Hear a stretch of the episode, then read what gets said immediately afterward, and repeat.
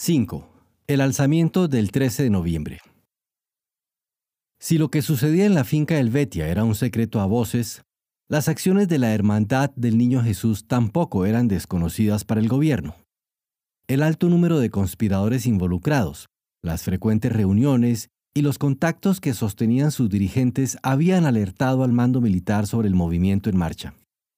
Por eso durante octubre se hicieron varios traslados y se detuvo a algunos oficiales, como el mencionado capitán Chur del Cid, el teniente Marco Antonio John Sosa, el coronel Eduardo Llerena, el mayor Hernán Herrera y el capitán César Augusto Silva Girón. Todos, excepto los dos primeros que quedaron detenidos en el cuartel Matamoros, fueron puestos en libertad luego de ser interrogados.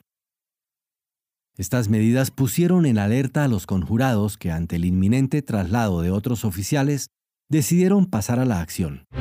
La azonada se inició durante la noche del 12 de noviembre en el cuartel general del ejército, con sede en el fuerte Matamoros, y desde un comienzo resultó violenta. En la toma del cuartel murieron el coronel Lisandro Ortiz Córdoba y el capitán Ernesto Juárez Mayén. Se liberó enseguida a los complotados que estaban allí detenidos y contando con el apoyo de un contingente de la policía militar que estaba acantonado en esa plaza, los rebeldes se montaron en camiones y se dirigieron hacia el oriente del país, pues contaban con que se levantarían también las guarniciones de Puerto Barrios, Zacapa y Jutiapa. No tenían respaldo en Occidente, puesto que el grupo que operaba en el Quiché había sido desmantelado por las detenciones que se habían producido días antes.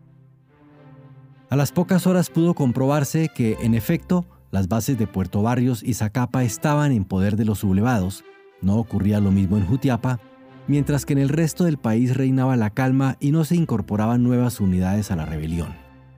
El presidente Idígoras, que estaba de visita oficial en Quetzaltenango, se dirigió apresuradamente a la capital, logró confirmar el apoyo o al menos la neutralidad de las fuerzas militares de la ciudad de Guatemala, que pronto fueron abandonadas ante la incursión de los B-26 que los Estados Unidos habían enviado a Retaluleu para apoyar la brigada de los cubanos. Los rebeldes se dispersaron alcanzando la mayoría la frontera hondureña y ya para el día 17 la rebelión había concluido por completo.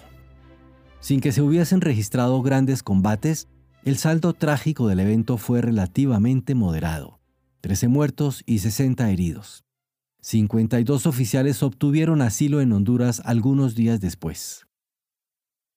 Resulta curioso que el levantamiento del 13 de noviembre no haya procedido a tomar de inmediato el control de los centros neurálgicos del país, obviamente situados en la ciudad capital, como resulta usual en todos los golpes de Estado. Diversas razones se han aducido para explicar esta conducta. La carencia de cobertura aérea, la falta casi total de apoyo que los conjurados tenían en el Mariscal Zavala y en la Guardia de Honor, la escasa coordinación de un movimiento que no tenía un liderazgo único y bien estructurado. Pero hay otra razón, menos ligada a la táctica o la estrategia y más vinculada al plano de lo ideológico, que puede ayudar a entender este extraño proceder. La imagen ya mítica que proyectaba la revolución cubana aún en las filas del ejército de Guatemala. En efecto, Castro había llegado triunfante a La Habana desde la provincia, mostrando una nueva modalidad de acción que sorprendió e impactó a todos en su momento.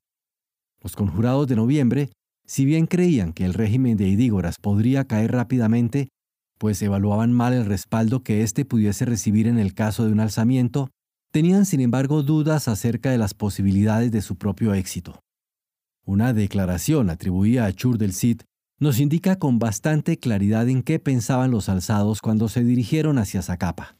Si fallamos en el alzamiento nos llevamos las tropas a las montañas y desde ahí hacemos la revolución, como en Cuba, habría dicho el capitán cuando preparaba el levantamiento.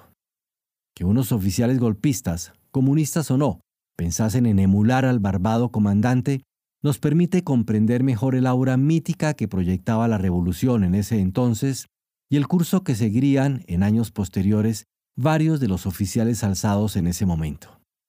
El camino para crear un movimiento guerrillero en Guatemala comenzaba a perfilarse, aunque solo de un modo incipiente, ya en 1960.